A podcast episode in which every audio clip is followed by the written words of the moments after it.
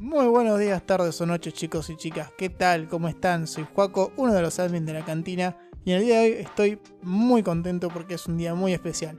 Pero antes de contarles qué pasa, les presento a mi acompañante de todos los días, Vale, ¿qué tal? ¿Cómo estás? Hola Juaco, todo bien, todo bien, ya volví a casa.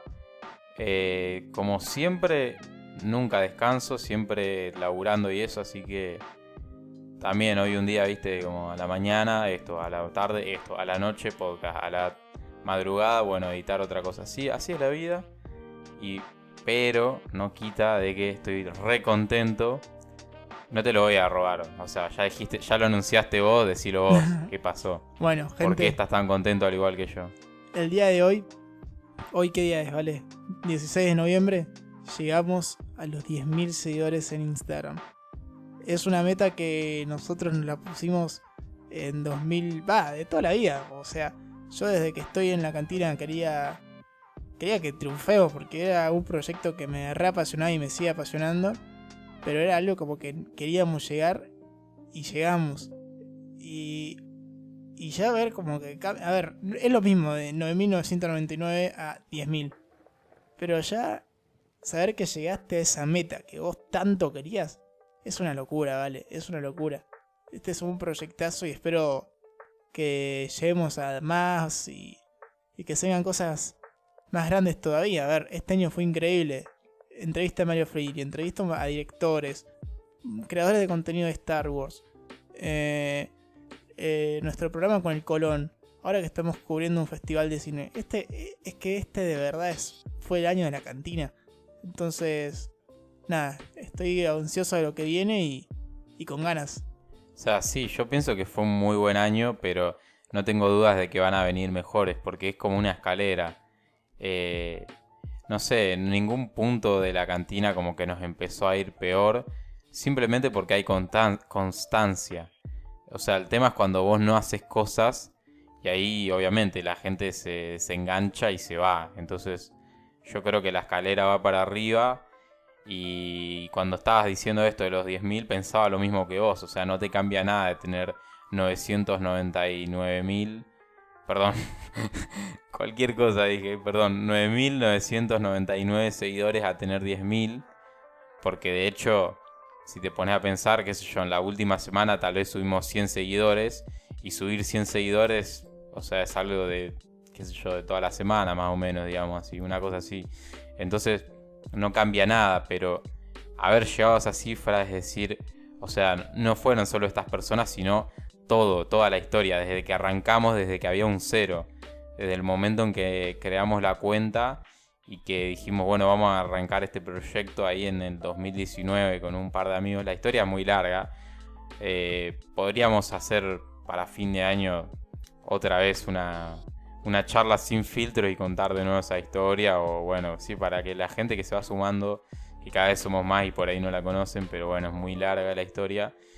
Pero sí, no es el número en sí, sino decir, wow, cuánta gente está hoy en día siguiendo a la cantina, apoyando el contenido de Star Wars. Es una locura. Y... Y bueno, nada, eso, muy contento. Y vamos con lo que nos compete hoy, ¿te parece? Me parece, me parece perfecto. Contanos. Así que nada. Ah, bueno, hay que decir otra cosa, perdón. El 16 de noviembre también fue el primer día que nos habíamos juntado con Juaco eh, para hacer el primer vivo presencial, porque en 2020, cuando él se suma al proyecto, todos los vivos que hacíamos de reseñas de cosas de Star Wars y demás era todo virtual, todo desde nuestras casas. Y un 16 de noviembre, que es el mismo día de hoy que llegamos los 10, eh, nada, fue el día que, llegamos a los 10.000, o sea, ese día nos habíamos juntado, eh, habíamos hablado de la peli de Bob Esponja, vos lo veas ese vivo y se ve horrible, se escucha espantoso, pero la gente estaba reservada. Porque yo me acuerdo que ese, ese vivo llegó como a las mil reproducciones o algo así. Como que estuvo re bueno. Y nada, y es un día especial. Exacto, y, y mirar la trayectoria de dos años, o sea, en el mismo día pasamos de grabar videos en Instagram, que no hay nada de malo, ahora estamos grabando un podcast, o sea, vemos cómo el, contenido de la cantina fue creciendo y que es un día especial de verdad. Pasó todo hoy, sí. pasó todo. Y quién sabe, imagínate si el próximo año, un 16 de noviembre, no sé, eh, Messi se suma a un podcast, ¿te imaginas? me vuelvo loco, me caigo de culo. Nada, no va a pasar, no creo que Messi haya visto Star Wars o que sea cinéfilo. Pero bueno, ¿quién dice? Por ahí lo entrevistamos. Ojo, eh, Ojo porque eh, eh, Tiago Messi y Mateo le gusta mucho Star Wars, ¿eh? Bueno. Porque Antonella todo el tiempo sube fotos de ellos armando Lego de Star Wars, tienen las remeras, todo. Bueno, bueno, tranquilo, tranquilo que, ya estamos fantaseando. Vamos, vamos, a volver a lo que estábamos hablando. Festival de Cine Mar del Plata, que si no se nos hace eterno el capítulo. Nada. Bueno, esta es la segunda parte del festival. Luego de esta hermosa introducción innecesaria que era, que había que hablar de esta cifra. Voy a contar y también es algo que no hablé con Juaco, entonces es de nuevo como el primer capítulo. Va a ser una charla de como si ustedes me estuviesen haciendo preguntas de cómo fue el festival o cosas así, porque Juaco no le dije nada, más que lo que vio en Instagram, de las cosas que subía. Lo que voy a hacer es contarle día por día eh, qué películas vi, que más o menos me hice una lista, pero la cruda realidad es que veíamos tantas películas por día, alrededor de tres, que era como estar en un shopping, ir a otro, eh, a otro cine de tal lugar, de no sé dónde, y te terminabas como quemando el cerebro porque llegabas a dormir a casa tarde, cocinabas rápido en el medio, como que todo muy, muy a las apuradas.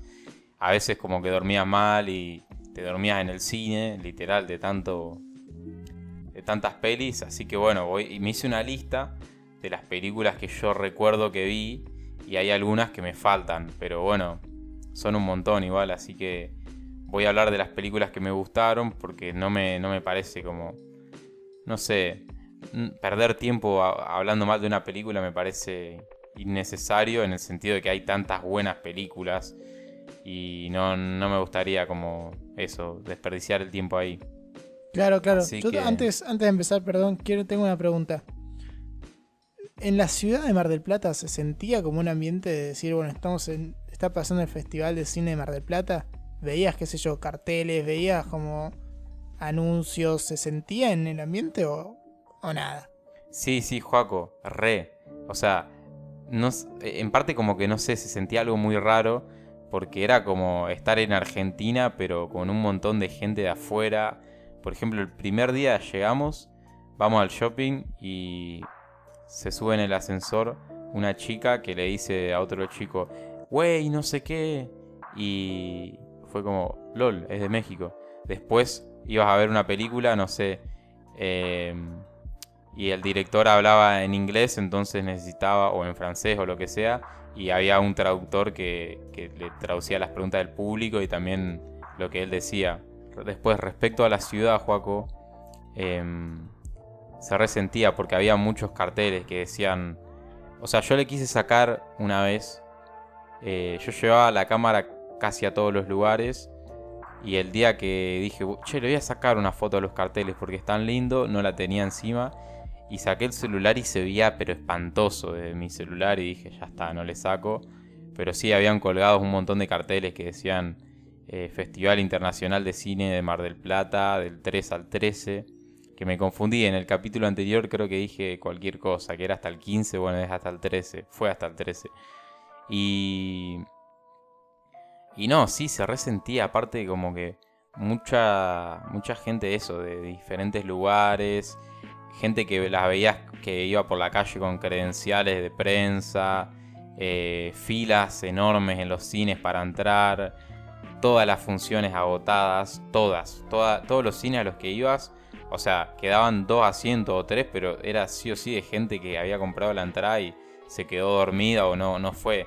Y es más, si vos te querías ir eh, a una función y no tenías entrada, te quedabas esperando de última y no sé, a lo mejor eh, la que revisaba el lugar te podría llegar a decir, che, ya arrancó la película, no entró nadie, querés sumarte y y podías, o sea, veían que, había mucha gente que tenía ganas de ver esas películas y eso estaba re bueno porque era como que había mucha pasión en el festival. Qué lindo, boludo, qué lindo. Posta que qué bueno que me parece eso. O sea, yo tenía esa curiosidad de ver que cómo se sentía, ya que es un festival muy importante. Y qué sé yo, yo también soy argentina y no vi ninguna propaganda ni nada. A ver, después sí, como sigo varias cuentas que se dedican al cine y, al periodismo cinematográfico, obvio, esas cuentas estaban ahí y, y, cubrían las cosas, pero qué sé yo, nunca me salió un video de YouTube o una propaganda diciendo, no, está el Festival Internacional de Mar de Plata o algo así. Entonces tenía esa curiosidad. Claro, eso es re loco porque en general no salieron los medios y eso me parece como algo feo. Pero bueno, no sé.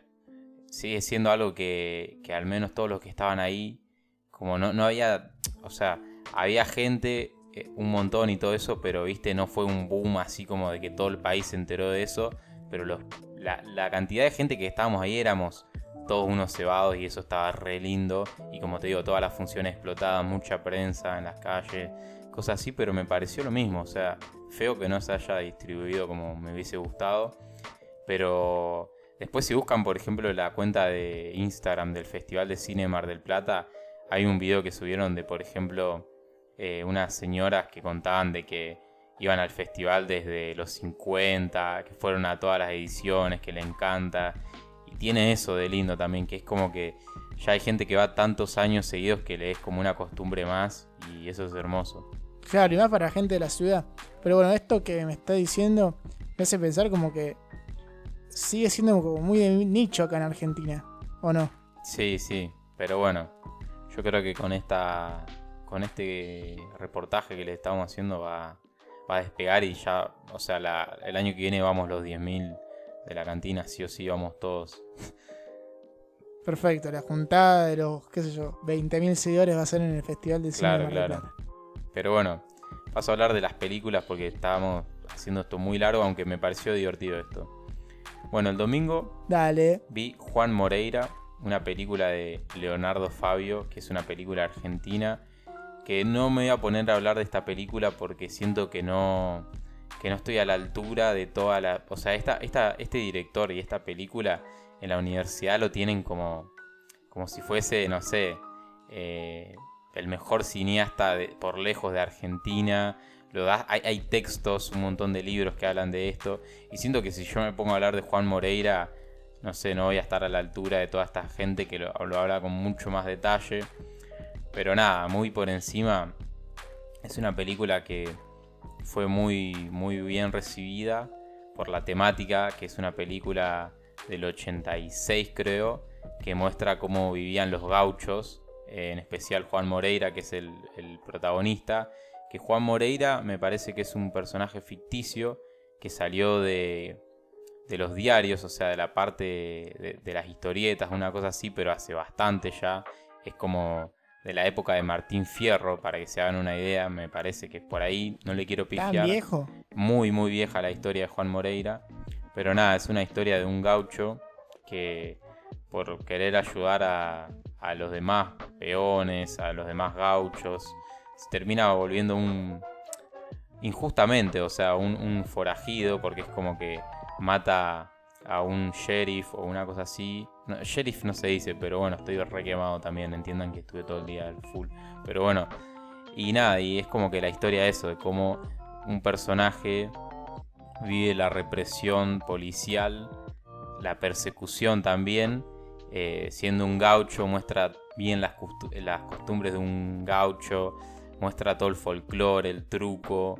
Eh, no sé, es una película bien argentina, toman mate, muestra eh, los aborígenes, eh, cómo él convive con ellos, muestra, es como, como que te diga un western, pero si lo argentinizás y le pones como elementos del cine europeo de, de los 60, 70, por ahí. O sea, el tipo era re culto y sabía un montón. Y bueno, no, no voy a entrar mucho más en detalle es un peliculón, porque aparte, no, como les dije, no estoy a la altura de hablar tan bien de esta película. Así que nada. Claro. Y bueno. sería, para hacer un resumen, una especie de Robin Hood Martín Fierro. Sí, argentino. Robin Hood. Sí, ponele. Claro. Una cosa así, sí. y nada, es una locura porque también muestra como muchos momentos de cómo es la mente de él, de lo que son los sueños. O sea, no es solo una película como clásica, por decir así. Tiene muchos recursos buenos y bueno, por eso la recomiendo.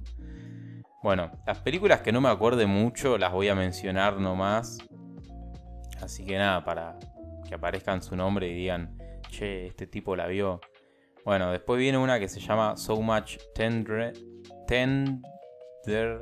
Tenderness, no sé cómo se pronuncia. Pero es como, creo que mucha ansiedad o una cosa así, no sé. Bueno, no sé. Y resulta que nada, esta película está buena.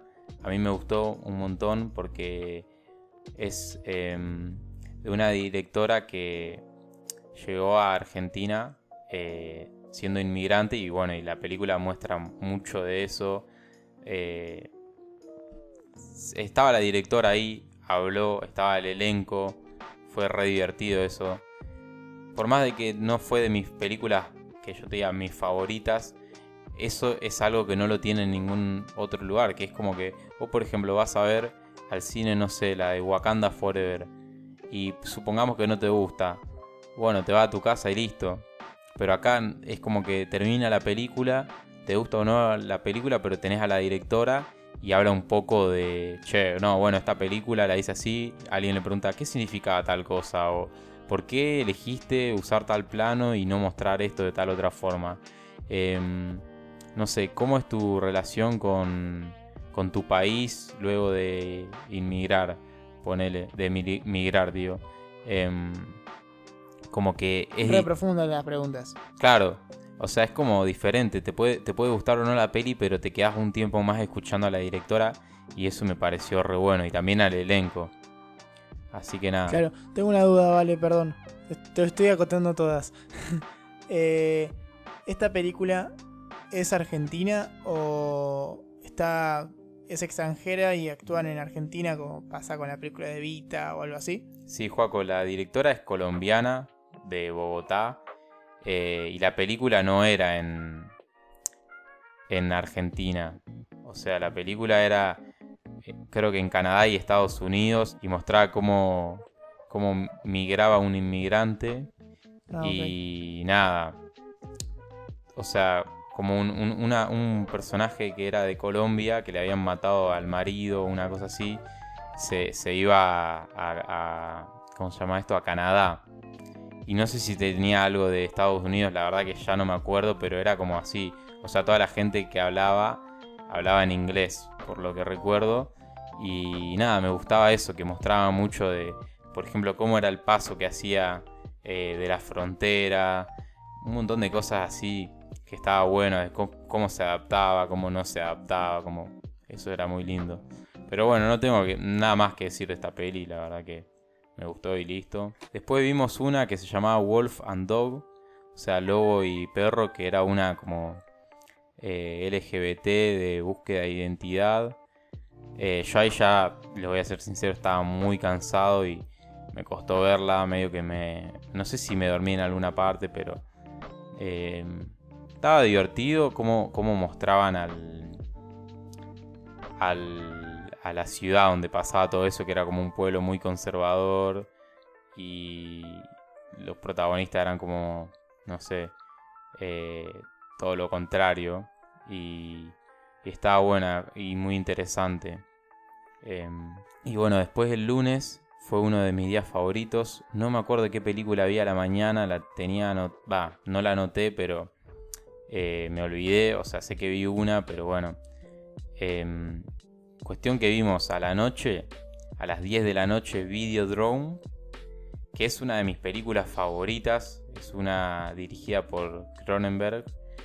Y después de eso, o sea, yo ya te digo, ya viendo esa película, yo ya sabía que íbamos a ver Juan Moreira, que es un peliculón.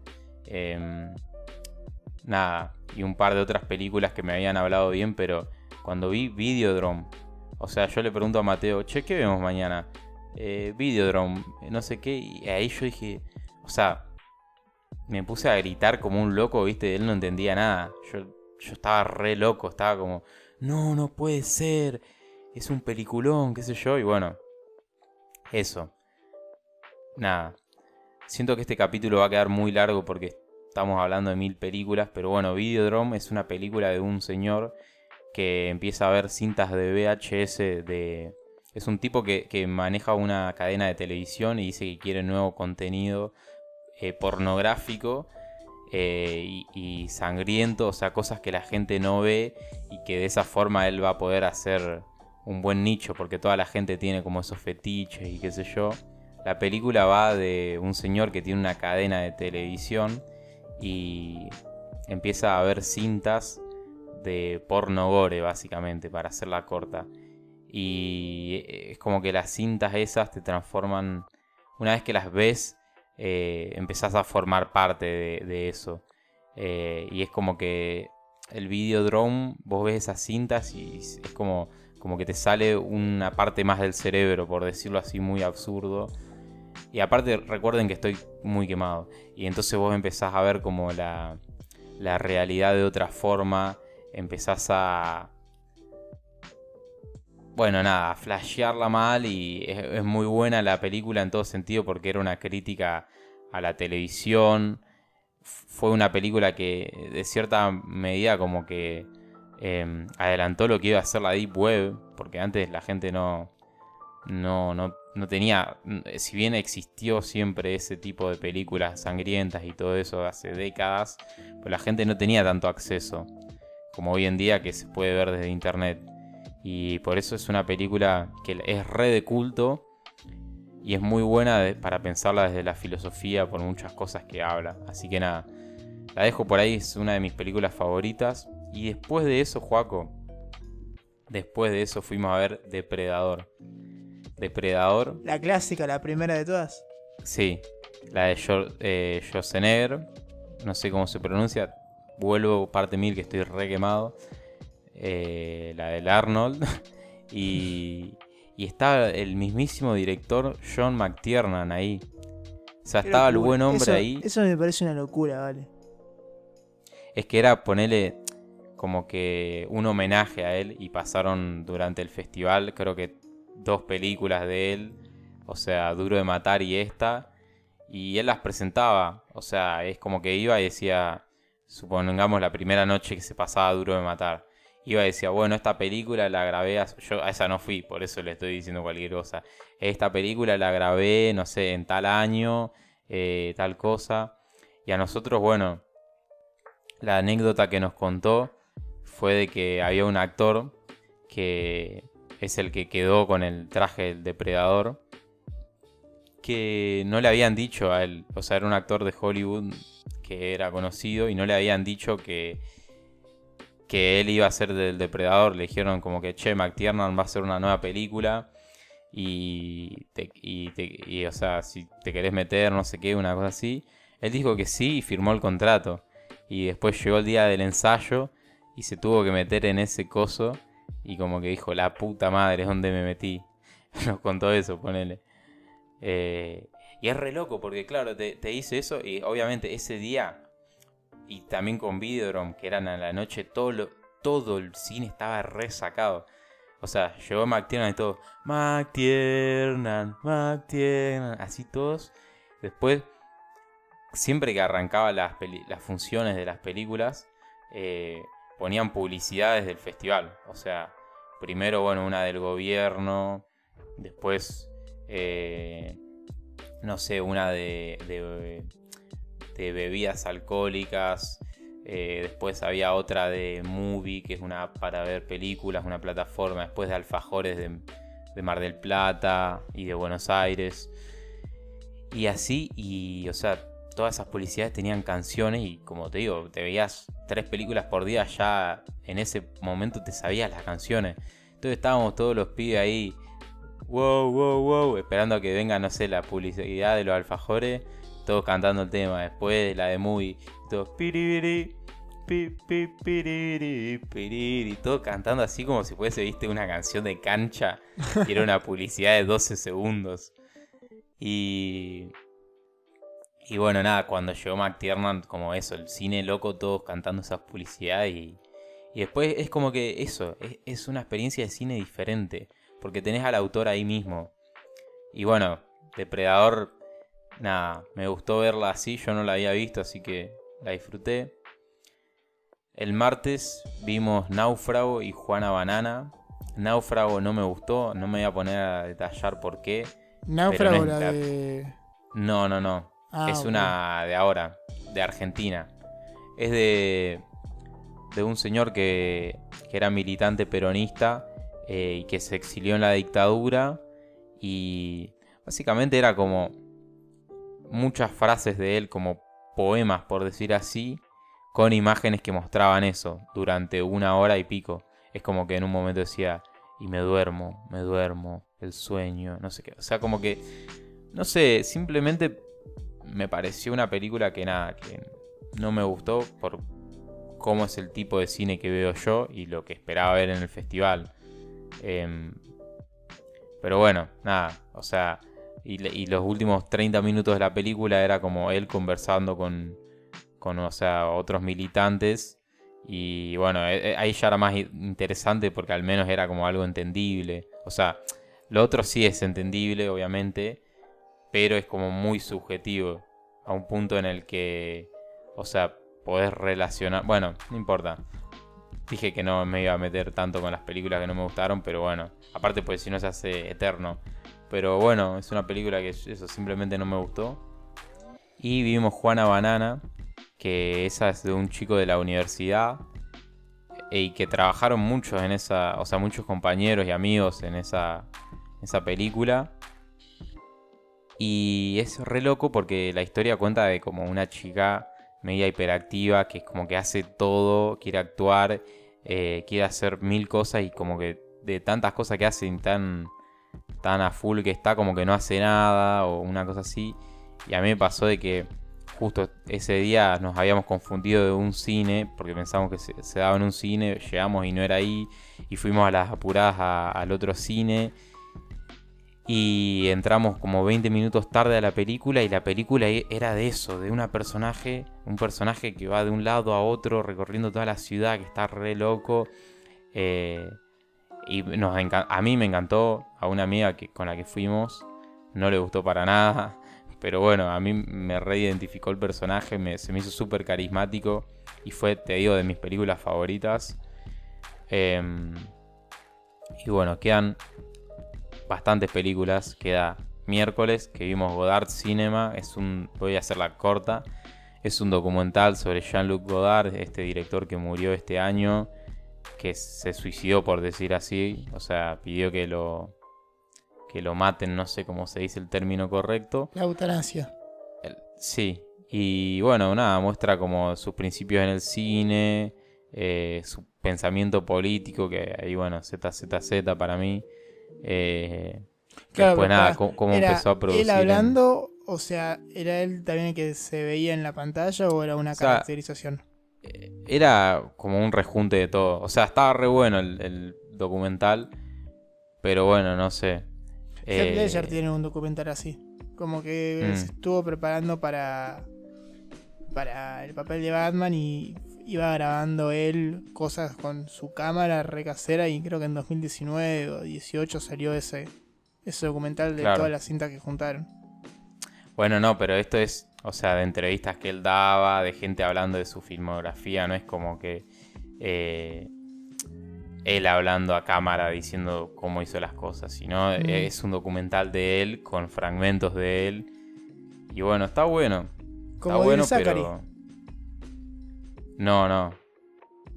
No, boludo, es como si, no sé, hagan un pero documental Zachary de estaban los amigos hablando a cámara y contando y de repente Claro. aparecían. A eso Bueno, sí, sí, una cosa así. Sí, pero en. En Dear Zachary había. Ah, no, sí, tenés razón. Bueno, no importa, estoy re quemado. no, no dije nada. Bueno, no importa, esa como que. La de Godard, una caca al lado de la que les voy a hablar ahora. Escuchame esto: 12 de la noche, una función se llamaba Project Wolf Hunting. Una película. Bueno, una película coreana eh, re, re loca la película. Es como de. Agarran un montón de prisioneros, viste, los más malos de todo, de todo Corea, qué sé yo, y los meten en un barco. Y resulta que nada, que en ese barco también están haciendo experimentos con un soldado de la Segunda Guerra Mundial, una cosa así. Y lo tienen como, como si fuese un Frankenstein ahí encerrado. Y resulta que nada, que tiene toda una historia la película, pero es como pura sangre. O sea, eh, se, matan todos, los presos escapan, matan a los policías. De la nada viene todo así bien, como que vos decís, ah, ok, ok, este es el bueno, este es el malo. Y de la nada se va todo al carajo cuando ese soldado de la Segunda Guerra Mundial como que revive, por decir así, y tiene como, como lo tenían como un Frankenstein y hacían pruebas con él, tiene cinco veces la fuerza de un humano. Empieza a matar a todos, hace una destrucción tremenda. Y nada, es para cagarse de risa en el cine. Fue como de lo más divertido que vi, sinceramente. Y bueno, nada, una película que, que la recomiendo para ver con amigos. Así que nada, eso me encantó. Em, bueno, vamos ya con las últimas cuatro películas que Siento que nada, que este podcast está siendo muy largo, pero bueno, está bueno tener un último capítulo del, coso y no tener dos más. O sea, mejor si queda todo en uno. Em, pero bueno, vi otra de Leonardo Fabio, que es el director de Juan Moreira, que se llama Nazareno Cruz y el Lobo. Que también esta es una película que a él, lo, lo catalogan mucho como un director popular, porque se cuenta como eso, muchas historias de, del pueblo, por decir así. Y esta es como del lobizón, o sea, del séptimo hijo varón de una familia que se tenía la creencia de que, o sea, los días de luna llena, si se enamoraba de alguien, como que se iba a convertir en un lobo. Y va de eso la película. Está muy buena, está, está buena. Eh, solo que la vimos a las 10 de la mañana, entonces costó. Eh, después, bueno, vimos Cambio Cambio, que es otra película de la universidad. Eh, o sea, de un chico que... ¿Había muchas películas de la facultad? Creo que tres vimos nomás, o dos, estas dos que te dije. La de Juana Banana y Cambio Cambio, no sé si otra más. Pero bueno, nada, esta película va como de un arbolito, o sea, los que venden eh, dólares, o sea, los que cambian, que bueno, básicamente eh, se da cuenta de que puede cagar a su jefe y, o sea, el señor que le, le presta los dólares para que haga el cambio y todo eso, em, para el que trabaja, ¿viste? Se da cuenta que como que lo puede cagar para hacer la suya y nada, la voy a dejar ahí. Es muy, muy buena, retrata muy bien, no solamente lo que es eh, la calle Florida, que es donde está lleno de arbolitos acá en, Cava, sino que también retrata muy bien lo que es eh, vivir en Argentina y cómo decir, bueno, hoy un día salen las cosas tanto, al otro día puede salir lo contrario, eh, tener el pensamiento de, bueno, de cómo sobrevivir. Suena triste decir todo esto, pero es así. Y... Eso estaba pensando, boludo, cuando me estabas hablando, o sea, pensaba en preguntarte si como un retrato del ser argentino, en el sentido de que cómo puedes chicañar, decir, bueno, te pago esto por acá y en realidad termina siendo como más barato. Eh, no sé, es que es así el ser argentino. Sí, ¿Qué pasó? Aparte, ¿sabes qué? ¿Sabes qué? O sea, la primera pregunta que le hacen al director es ni siquiera no fue una pregunta, pero fue un comentario que le dicen me encantó la película, me pareció muy buena por todo esto que te digo, cómo retrata la realidad. Y lo más loco me dice que esta película la ves hace 10 años y te parece que retrata la realidad actual. La ves hoy y te parece que retrata la realidad actual. La podés ver en 2050, dijo, y espero que no retrate la realidad de ese entonces, pero es como, es que es muy gracioso. Pero bueno, esa, esa, es un peliculón. Así que véanla, cambio, cambio, que ahora va a estrenar en cines esta semana. Em, de pana, de pana. Y después vi una el viernes que se llama eh, Ardiente Paciencia. Que esta es una de Netflix que está dirigida por un señor chileno Y nada, muestra... No, es hermosa. Yo hasta no voy a decir nada, no voy a decir mucho porque estoy muy quemado, pero es una película que va a salir en Netflix, Ardiente Paciencia. O sea, muestra como un chico que quiere ser poeta y se hace amigo de Neruda, el poeta chileno. No, no quiero contar mucho porque, primero porque no sé si puedo, porque vi una película que va a estrenar en Netflix y miedo. Em, y bueno, nada, muestra como mucho la vida de Neruda, de cómo era y cómo este chico que quiere ser poeta quiere conquistar a, una chica. Y es como un, un drama romántico, me encantó, me encantó. Y bueno, cuando terminó la película estaba el director ahí también.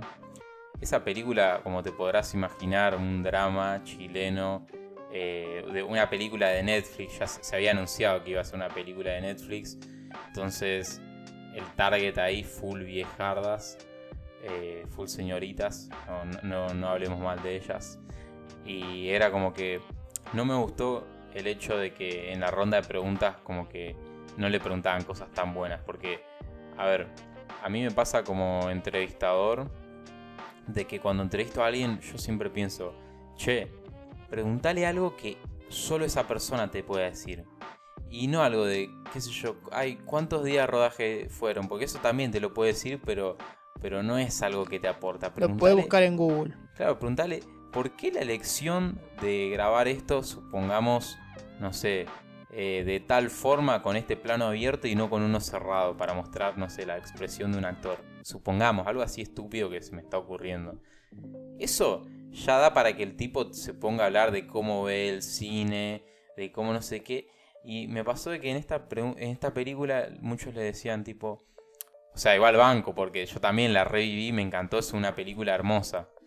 Les repito el nombre, Ardiente Paciencia. Es muy linda la peli. Em, pero muchas señoras diciéndole, ay, me encantó, me hizo, eh, ¿cómo es? Restaurar mi fe en la juventud y no sé qué, eran todos comentarios así. Y es como que el tipo tiene media hora y se va. Tengo una compañera que le hizo una pregunta muy buena, es que cuánta, cuánta mano había metido Netflix ahí. Y él dijo que prácticamente nada, que él presentó la, la, película, que no, fue por encargo la película. O sea que Netflix le dijo que querían una película a él, a ese director. Y contó que, o sea, tuvo una reunión con un ejecutivo, le dijo, bueno, miren, eh, esta es la historia que voy a contar, así es el pueblo, esto, esto y lo otro. Y que le dijeron, vos sabés más la historia del lugar donde sos que nosotros, así que así, mandale. Y que cuando terminó de montar la película, o sea, editarla, se la mostró y no le hicieron ninguna, ningún cambio, así que, que quedó ese corte. Así que nada, que no metieron tanta mano y que eso estuvo bueno. Eso es una película, una pregunta interesante, ¿ves? Pero bueno, eh, nada, vamos a ir cerrando. Después de eso, la última película que me anoté, y esta, yo te digo que es de las mejores películas que vi. Yo termino de ver esa película, la que te dije de recién. Ponele que me voy al departamento, cocino algo, y a la noche fuimos a, a jugar al pool. No, había una fiesta en la casa de uno de los chicos que estaban ahí de la universidad. Fuimos ahí un rato, después fuimos a un pool. Y, o sea, yo me quedé jugando al pool hasta que estaban cerrando, eran las 5 de la mañana, ya habían salido todas las personas, las habían echado. Y yo estaba con un amigo ahí, seguíamos jugando, ¿viste? Eh, era la última noche, ¿viste? Y salimos de ahí, nos vamos a la playa a comer un tostado con un amigo. Con un par de amigos, digo. Y o sea, yo decía, ya mañana me vuelvo, ¿viste? Ya mañana termina todo. Pero salimos mañana a la tarde, ¿viste? Entonces le digo a un amigo, fíjate qué película hay, no me importa, vamos a ver una película, le dije. Y me dice, a las 11 de la mañana hay una que se llama How to Blow Up a Pipeline. O sea, cómo hacer explotar una, no sé, un conducto de gasoil, sería una cosa así, de nafta. Eh, y es una película que habla del cambio climático, que es como unos jóvenes que quieren eso, hacer volar un, un coso para hacer una. O sea. Para hacer nada, como un, una muestra de. Una protesta. Una protesta, sí. O sea, entonces se van al medio del desierto. Se, o sea, se van conociendo un montón de gente. Uno que hace bombas. Como que nada. Y bueno, la película es muy parecida a la de Tarantino, esta la de Perros de la Calle, Reservoir Dogs. Viste que esa película como que te muestra el asalto terminado o una cosa así. Y después te va contando la historia de cada personaje. Bueno, esta es como una cosa así. Te va contando la historia de cada personaje y cómo al final termina todo eso en el coso que explotan. Y boludo, qué peliculón. Eh, yo dormí creo que 4 horas. Porque me fui a dormir a las 7. Así por ahí. Y a las 10 de la mañana ya me había despertado para ir a ver eso. Y no había más entradas, estaban todas agotadas. Un amigo había sacado una virtual un ratito antes y había podido. Yo cuando voy ahí no podía. Y me quedé afuera. La película había empezado. Eh, yo no sabía que iba de todo esto. eh, no sabía que también tenía esa forma de dirección así tipo Tarantino. Em, y estaba esperando afuera, viste. Pasa una señora dice, tengo una entrada de más. Y justo había una chica al lado y obviamente ante el chico y la chica se la da a la, señorita. Aparte yo no le iba a decir, no, dámela a mí. O sea, una señora que le sobraba una, literal. Y bueno, entra y yo me quedé ahí afuera. Y al rato, bueno, sale la encargada y me dice, mirá, queda, queda un lugar. Y mi amigo que había, había entrado, me había guardado un lugar al lado de él. Y voy y la vi con él y bueno, y al final yo ya estaba como, no, qué, qué buena forma de cerrar el festival porque fue buenísima. Les repito el nombre, How to Blow, o sea, Blow Up a Pipeline. Véanla, muy buena cuando salga o la buscan o lo que sea. Em, pero anótenlo en serio. Esta me encantó. Y estaba el director ahí, boludo. Y tengo grabado acá la pregunta que le hice. Porque, o sea, yo cuando la. La o sea, nada, lo tuve ahí. Dije, tengo que hacer una, una buena pregunta a este señor. Em, y claro, lo que se me ocurrió. Bueno, después la, la- tal vez la podré subir acá, de hecho. La podría subir. Subímela y, y la pongo. No, no, no, no en este capítulo, sino, o sea, como un podcast aparte, como un fragmento, dura como seis minutos, la, la, pues, muchas, como les digo, muchas preguntas de, che, ¿qué pensaba del cambio climático? Y es como que, bueno, o sea, está bueno saber su visión de algo que trata en la película, pero bueno, de cambio climático puede hablar con cualquier persona, y es más, la gente que directamente se dedica a la vida, o sea, porque este señor te das cuenta que es un director, que quería mo- mostrar eso, criticarlo y todo eso, pero no es su vida eso, ¿no? Entonces, como que del cambio climático podés hablar con mucho más científicos, eh, no sé, personas 20 veces más especializadas, re divertido igual, pero no sé, le ha preguntado muchas cosas así y es como, dale, preguntale algo de su obra, de su película, lo que te acaba de mostrar. Y la que yo le tiré fue algo de como que hoy en día hay un montón de documentales que muestran todo lo que vos mostrás. La película que acabamos de ver em, está buenísima porque es una ficción, es un modo de consumo que a la gente le encanta y todos acá estamos re contentos y nos deja pensar de qué onda con lo del cambio climático gracias a la forma que vos decidiste hacer. Contanos un poco de eso, de por qué decidiste esta forma y no un documental. Poner una cosa así le pregunté y otra segunda pregunta que ya no me acuerdo. Y el tipo, como tenía una traductora, viste, arranca así a hablar y en un momento dice, bueno, pausa un segundo, la señora responde todo lo que dice y dice, ahora te la continúo. O sea, porque habló un montón de cosas. Y a la salida me tuve que ir muy rápido porque había un amigo que ya se iba para de vuelta para Buenos Aires y quería saludarlo. Bueno, fue mi amigo el que me, me acompañó ahí a, a ver esa película. Y nada, me parecía de que tipo me hizo el aguante, eh, todo eso, no podía como decirle chau.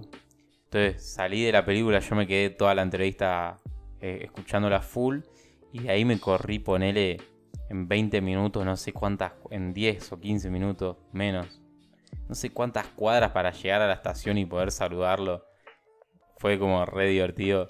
Y nada, al, director este solo lo saludé como, como así de, de, manos cuando terminó la función y terminó el de dar las preguntas.